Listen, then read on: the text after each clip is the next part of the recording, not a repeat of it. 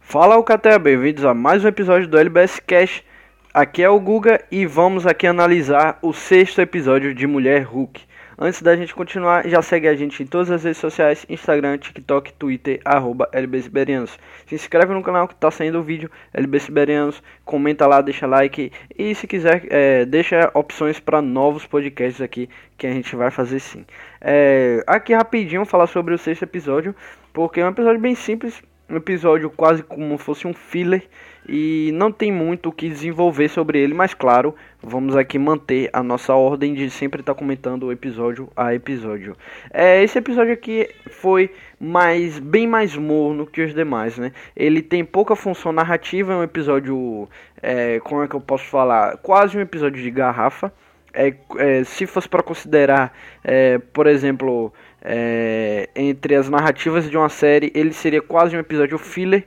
Ele não é completamente filler porque ele ainda assim ele dá um mínimo de desenrolar para a história, mas ainda assim ele é, é muito enrolado, é muita volta nele mesmo, é mais para funcionar nele mesmo e não nos seguintes. É, a série da she é quase isso como um todo, porque a maioria dos episódios ela tem a função no episódio em si de resolver um ou dois casos e acabou ali, mas sempre vai dando os toquezinhos para a história ir se desenvolvendo e nesse não, acho que esse episódio ele fica mais preso nele mesmo. É, esse episódio não desenvolve muito a personagem, a, a, apesar de que temos alguns momentos de de falas que dão uma, uma abordagem melhor para Jennifer Walters, mas o episódio em si não desenvolve muito a personagem e também não desenvolve principalmente a história, que ela não vai para frente, mas isso a Jennifer Walters explica bem no iniciozinho que ali seria um episódio de casamento que estava vindo numa hora numa hora bem conveniente, até porque no quinto episódio a gente acabou com um novo traje da Mulher Hulk que não foi mostrado pra gente e também ali o capacete do Demolidor. Então todo mundo tava louco para ver o que ia acontecer, mas não, a série parou para ir no episódio de casamento. A Jennifer Walters é isso mesmo, é inconveniente, mas casamentos são assim. Então nós temos um episódio sobre casamento que não vai desenvolver muito menos a história da série e também não desenvolve tanto a personagem da Jennifer Walters, porque é um episódio que foca muito mais na comédia e faz muito bem essa série, tem uma comédia afiadíssima e nesse episódio é, tá mais do que afiada, tá muito bem também, encaixado com todos os outros. Temos aqui os personagens lá, a Lulu, que é, é amiga dela, que é uma personagem super chata, antipática, a, a quem vai se casar. E temos lá as madrinhas de casamento também, todas, é, todas ali querendo de alguma forma diminuir a Jennifer. A todo momento do episódio, todo, é, as pessoas ali querem diminuir a Jennifer, botar ela para baixo, botar ela para fazer as coisas e, e, meio que humilhar ela, né? E em algum momento ali nós, nós vemos que a Titânia foi convidada para esse casamento, então é um episódio para testar ali a paciência da, da, da Jennifer. Então a Titânia aparece e ali dá uma, uma rixazinha com ela e a todo momento a Jennifer está sendo diminuída nesse episódio, até pelos próximos dela, que seriam entre aspas amigos. É, a, por enquanto que acontece esse casamento, no mesmo tempo temos ali a trama do Senhor Imortal, que é a trama secundária desse episódio, a trama de, de resolver casos desse episódio, porque nos demais nós tínhamos sempre duas traminhas de casos, só que dessa vez a, a Jennifer foi tirada da área ali da advocacia, foi um episódio para ela pausar e ficou por fora, então nós tivemos só uma, onde ficou lá a, a, a Mallory e, e a Nick resolvendo o caso do Senhor Imortal, que por acaso é um mutante. O Senhor Imortal ali, que é aquele cara que se casava e no, quando não aguentava mais o casamento, ele se matava para juridicamente virar outra pessoa. E aí fazendo isso durante os anos, acabou vindo todos os é, os ex-parceiros dele, os ex-companheiros e companheiros, né? O ex-companheiro, no caso, e os ex-companheiros dele, é, vieram querer é, processar ele, né? Acusar ele de estar tá fazendo isso. E no caso, ele é um mutante. Nos quadrinhos, seu imortal é um mutante. Aqui também é porque os poderes dele não é explicado de nenhuma forma científica. Ele simplesmente ele se mata e na mesma hora ressuscita. Então ele tem esse poder imortal, ele é um mutante. Nos quadrinhos ele é um mutante superior porque nós temos os Homo sapiens, os, os mutantes, que são superiores, e tem superior aos mutantes, que é, que é um nível acima, que é o, o, o imortal. E aqui ele aparece então mais uma prova que o Kevin Feige está colocando cada pecinha para ir montando aí os o, esse quebra-cabeça dos mutantes. Nós tivemos aí essa semana passada a notícia de que o Wolverine vai voltar no filme do Deadpool, o Hugh Jackman no caso, né? Vai voltar para interpretar o Wolverine no filme do Deadpool. Não vai ser o mesmo Wolverine do Logan, mas vai, vai ter o Wolverine e o Deadpool no MCU. Então a Marvel está trabalhando bem isso. Isso abre possibilidade para para Guerras Secretas ter o Wolverine do Hugh Jackman e depois disso, logicamente a gente vai ter um novo filme dos mutantes com o cast novo. Então o Kevin Feige tá cada pecinha ele está colocando para trabalhar os mutantes da melhor forma possível. Então vai ser algo bem interessante.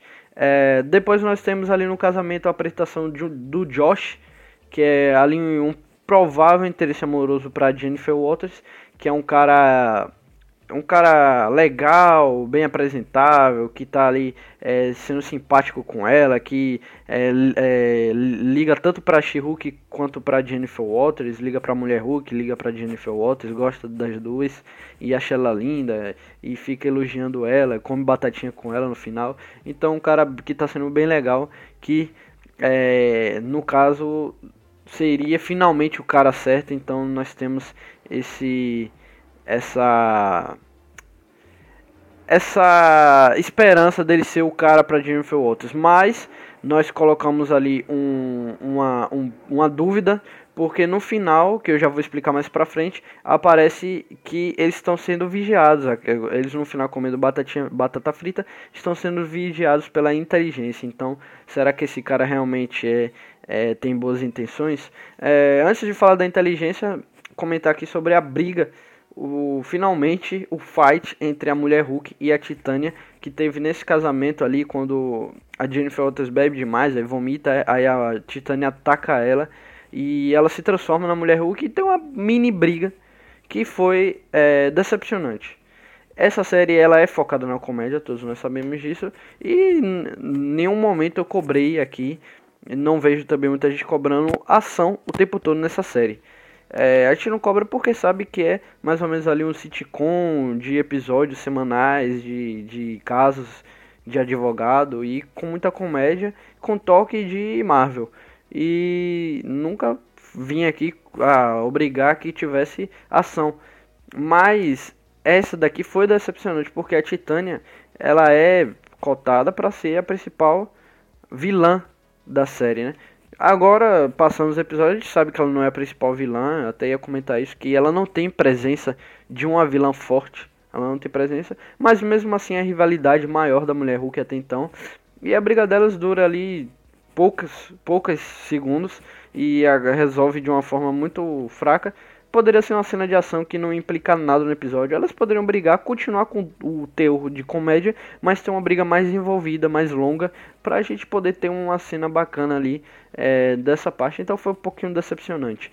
É, e agora comentou sobre a inteligência que ali descobrimos, né, que tem várias, vários fóruns de pessoas assim sobre humanas e tem uma parte que é sobre a mulher Hulk é, uma, pá uma página de ódio à mulher Hulk, de vários caras lá que odeiam ela, e até ameaças de morte, pessoas que querem matar ela. Para entrar nessa parte do fórum, tem que ter um cadastro é, num tal lá de Hulk King, é, o Hulk Rei. Então nós temos esse perfil aí de que se denomina como Hulk Rei e é, essa inteligência por trás. A inteligência dos quadrinhos é um grupo de super vilões muito inteligentes pelo nome, né? E que tem ali seus planos, umas vezes liderado pelo Modok, outras vezes pelo líder. O líder foi confirmado em Capitão América 4 e é o Samuel Sterns, que era o cientista que sofreu acidente no finalzinho do Incrível Hulk e iria se transformar no líder. E o Modok vai estar em Homem-Formiga Quantumania. Então, será que tudo isso vai ser conectado mais pra frente? Possa ser que sim.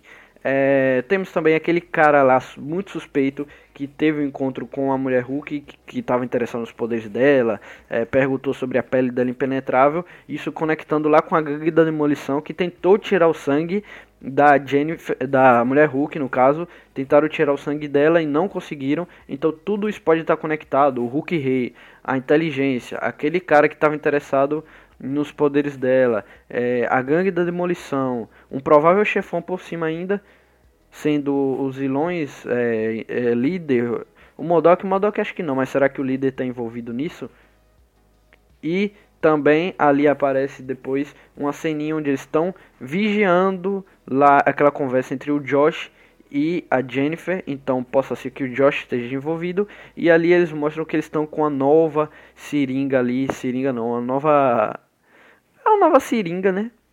Uma nova agulha bem mais forte para poder remover o sangue da mulher Hulk e para fazer algum projeto aí maluco aí com o sangue dela. Será que isso tá é, atrelado? Porque o líder vai estar tá em Capitão América 4. Será que isso vai conectar com o soro do super soldado voltando? Porque antes foi destruído em Falcão e Soldado Invernal. Será que é mais ou menos isso? Podemos ter uma grande, uma grande junção aí das coisas aí no universo Marvel. Então fiquem de olho em She-Hulk, porque She-Hulk pode ser sim muito importante para o futuro da Marvel, mesmo sendo é, nessa pegada de comédia. Então, um episódio morno, um episódio mais focado nele mesmo, sem muito desenvolvimento, sem muito conteúdo, mas funciona bem na comédia. Tem muitas personagens engraçadas, tem cenas engraçadas e ele cumpre seu papel apesar de enrolar na história.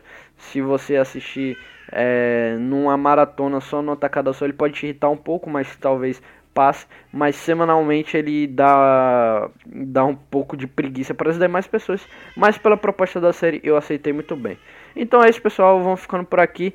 É, obrigado a todos vocês que escutaram até agora. É, se quiserem me seguir no Instagram, é arroba guga, caio, com dois i. E, como eu já falei, segue a gente em todas as redes sociais, se inscreve no canal no YouTube. Muito obrigado, galera. Valeu, falou, tamo junto.